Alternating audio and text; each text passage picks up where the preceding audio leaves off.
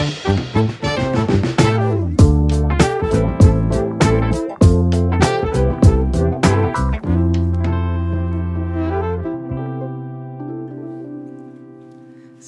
Seja bem-vindo a mais um Nextcast, o podcast oficial da Next Level Professional English.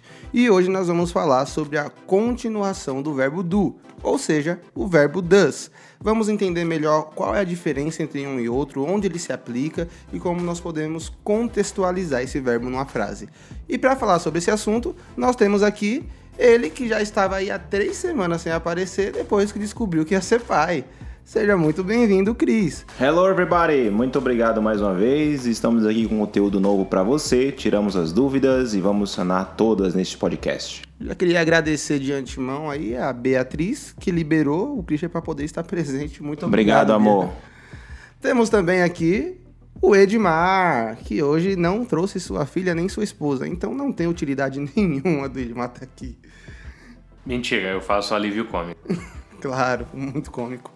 E temos também ele, que entrou agora numa nova ideia de emagrecimento, está virando fitness. Bom dia, Joe!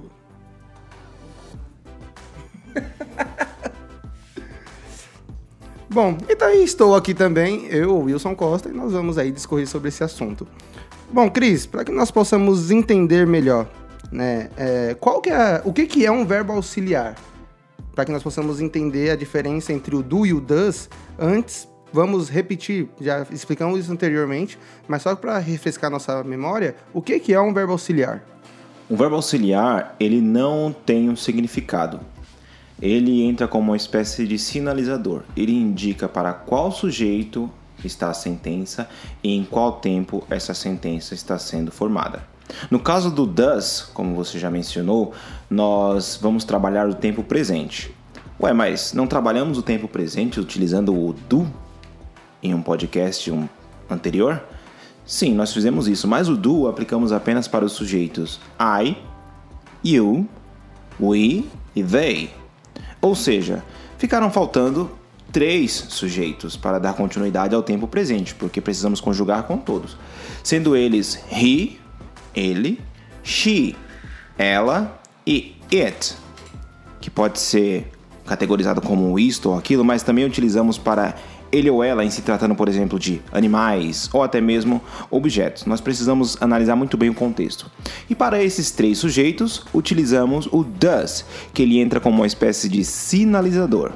Vamos falar também como ele verbo auxiliar, certo? Mas entenda você que ele é sinalizador. Ele indica o quê? Que existe uma sentença que está sendo feita no tempo presente para quais sujeitos? He, she e it. E é válido lembrar que o verbo do e o verbo does, eles sempre vão apontar, sempre vão dar um indicativo de que aquela frase está voltada para uma ação, correto? Exatamente. Trabalha bastante uma ação, indica que é como se fosse algo rotineiro. Né? O tempo presente simples, no qual aplicamos o do e o does, ele remete muito à rotina, coisas que realizamos no dia a dia. Assim como o verbo to be vai se referir a sentimentos e estados, por exemplo, né? I am, I am feeling good, eu estou me sentindo bem. Então, o verbo do e o does vão se referir a ações, perfeito. E é muito comum os verbos auxiliares sofrerem essa modificação quando chegar na terceira pessoa. O verbo to be passa por essa modificação. I am, you are, he is, she is, it is. You are, we are, they are, correto? Assim como o verbo do. I do, you do, he does, she does, it does, we does, we do, perdão, we do, you do e they do, correto? Positivo, é exatamente dessa maneira que funciona.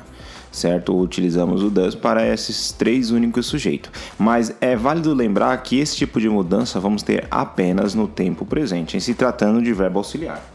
Perfeito. Então, seguindo aqui o nosso cronograma, como que nós aplicamos o verbo does em uma frase, num contexto? Como que nós podemos aplicá-lo? Então, vamos entender.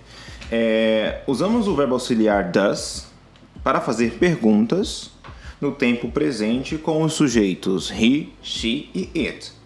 Certo? Vamos utilizar agora algumas frases para aplicar como que seria esse verbo auxiliar no dia a dia. Por exemplo, does she smoke? E o que eu estou perguntando? Eu estou perguntando se ela fuma.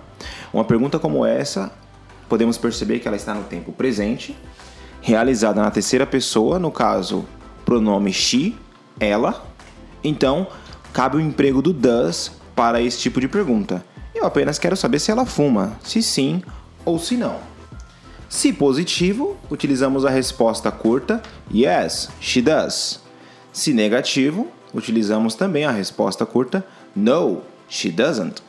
Doesn't nada mais é que a contração de does mais not.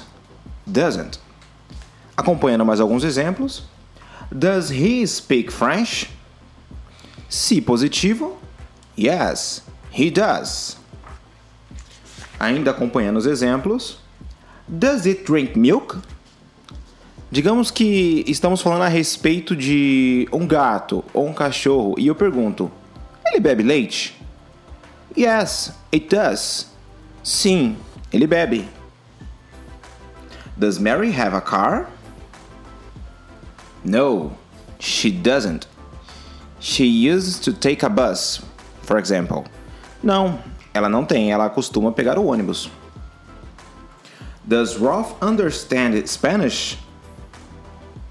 Yes, he does. Sim, ele entende. É a mesma forma, a mesma linha de raciocínio de eu perguntar para você: Ó, oh, você vai à festa? Sim, eu vou. Você não precisa dar uma resposta completa. Sim, eu vou à festa. Uma resposta breve é muito fácil de ser compreendida.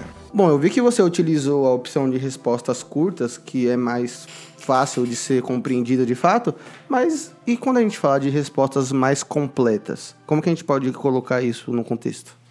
Bem mencionado, Wilson. Para respostas completas, no caso afirmativo, o que, que nós devemos fazer? Nós devemos repetir o verbo principal usado na pergunta, acrescido da letra S no final. No caso da resposta completa negativa, utilizamos o doesn't, que é a contração de does mais o not, antes do, do verbo principal. Primeiro de tudo, vamos entender qual que é o verbo principal da sentença. No primeiro exemplo que, que dei, né? Does she smoke?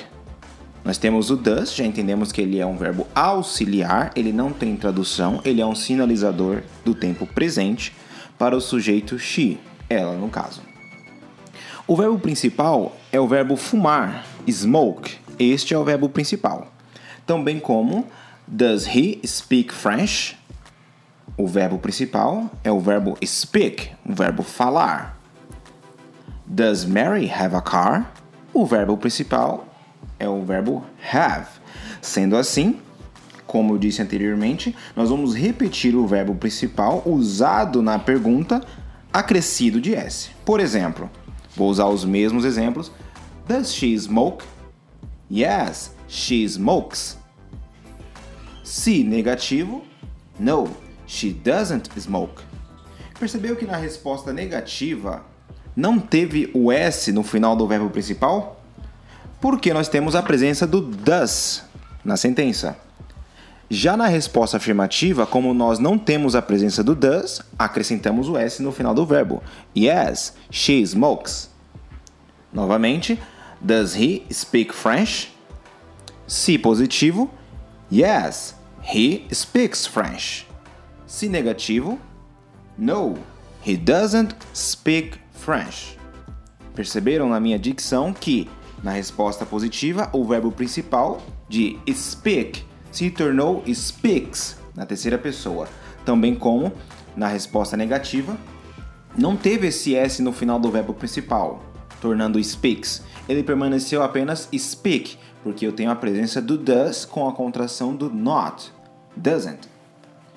Outro exemplo: Does it drink milk? Yes, it drinks milk. Ou No, it doesn't drink milk. Acompanhamos o mesmo raciocínio. O verbo principal na resposta afirmativa, drink para drinks, na terceira pessoa. Sendo negativa, com a presença do does, na sua forma negativa, doesn't, nós temos apenas o drink. O verbo have, no caso ter, ele é substituído por has na resposta afirmativa. Como por exemplo, Does Mary have a car? Yes, she has a car. Ou No, she doesn't have a car. Bacana, Cris. Eu vi que você citou alguns casos tem um S, outros dois S. Quais são as regras gramaticais nesse, nessas situações específicas, no caso do does e das palavras que passam para esse plural? Interessante, foi bacana você ter mencionado a respeito, porque existem alguns verbos que eles sofrem alguma mudança na sua conjugação na terceira pessoa.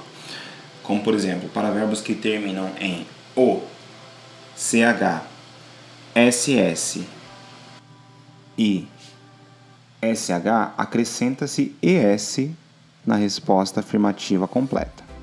Vamos ver alguns exemplos. Does Nick go to the club on Sundays?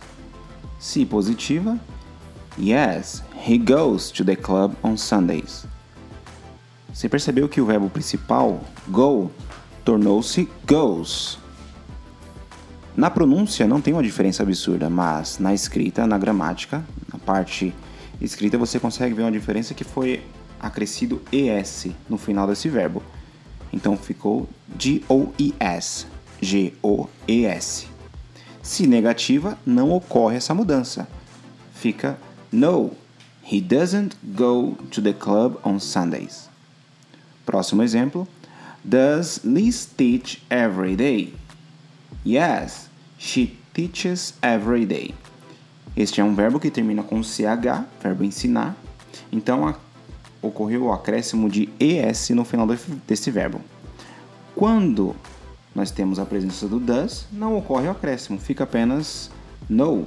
She doesn't teach every day. Como nesse caso, podemos ver que foi na sua forma negativa, does plus not. Does Amanda brush her teeth every after meals? Sorry. Does Amanda brush her teeth after meals? Yes, she brushes her teeth after meals. Nesse caso positivo, a resposta então é um verbo que termina com SH, ocorre o acréscimo do ES no final desse verbo, brushes, o verbo escovar. Se negativa, na presença do does mais o not, doesn't, não tem esse acréscimo, então ficaria No, she doesn't brush her teeth after meals. Ok, é, essas são as regras gramaticais. E aí, Edmar, o que, que você está achando? Tá conseguindo acompanhar? Cara, eu não entendi nada, mas estou anotando aqui. Tenho certeza que vai ser relevante. O importante é anotar e depois entre em contato com o seu teacher e tira as, as dúvidas que você criar na sua mente. E Cris, referente às word questions, como que nós aplicamos nessa situação? Legal. Como aplicar o does, que é o verbo auxiliar no tempo presente, frente às word questions? Não sei se você percebeu, caro ouvinte, mas quando estamos fazendo uma pergunta no tempo presente na terceira pessoa, eu apenas utilizei o does, sendo ele em primeiro lugar, né, antes do, do sujeito, certo? Para indicar uma pergunta. No caso das word questions, essas word questions elas ganham preferência, porque elas já, já são indicativas de que ali existe uma pergunta.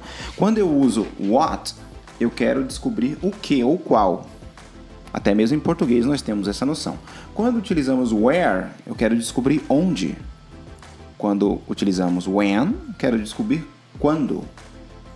Assim como why, queremos descobrir o porquê, a razão de algo. Quando utilizamos who, queremos descobrir quem. E quando utilizamos how, queremos descobrir como.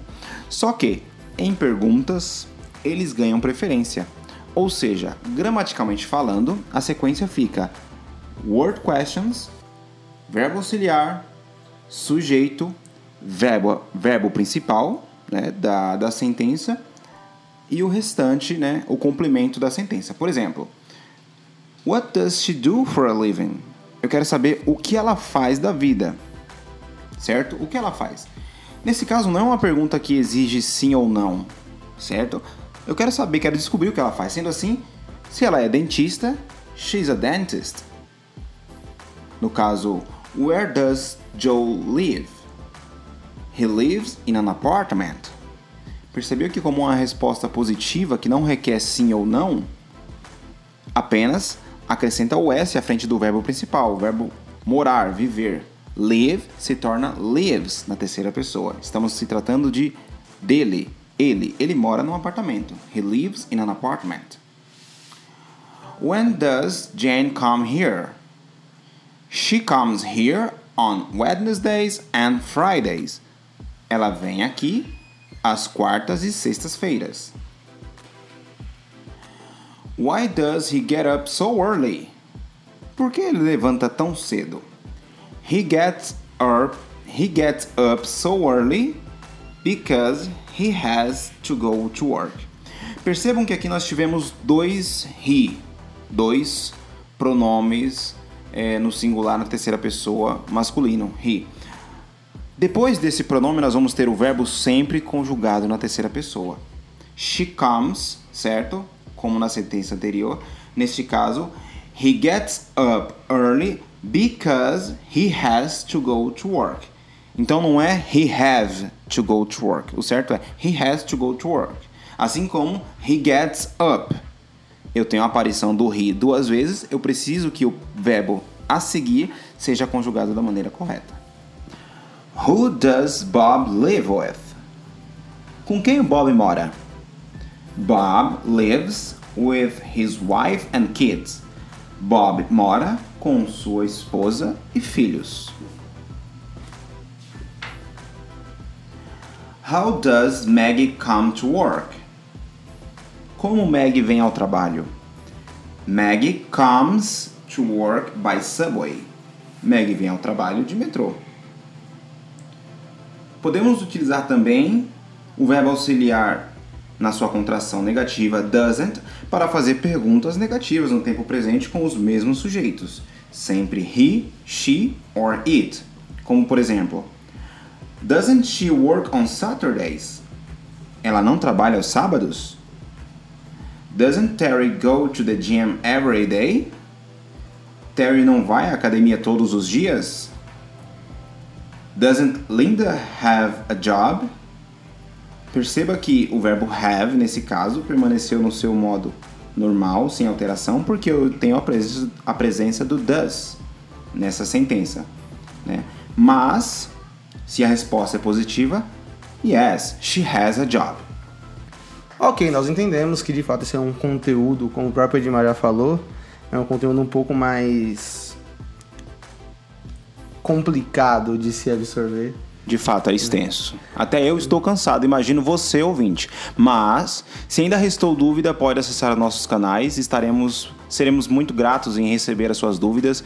E sanar também pode ser a dúvida de muitos colegas, né? Podemos aplicar novas frases, isso vai ser bem interessante. Ah, e, como que eu aciono os canais? Aqui na descrição do podcast você vai ter o link para poder ver o nosso Instagram, nosso Facebook e também agendar uma aula gratuita caso assim você queira e conhecer a nossa metodologia. Então, se você já é o nosso aluno, apenas contate seu professor, tire suas dúvidas e se você não é, agende uma aula gratuita e tenho certeza que você vai se apaixonar pela nossa metodologia. Bom, esse foi o episódio de hoje. Espero que tenhamos aí adicionado um pouco de conhecimento aquilo que você já sabia sobre o verbo does. Qualquer dúvida pode nos contatar e see you in your next level.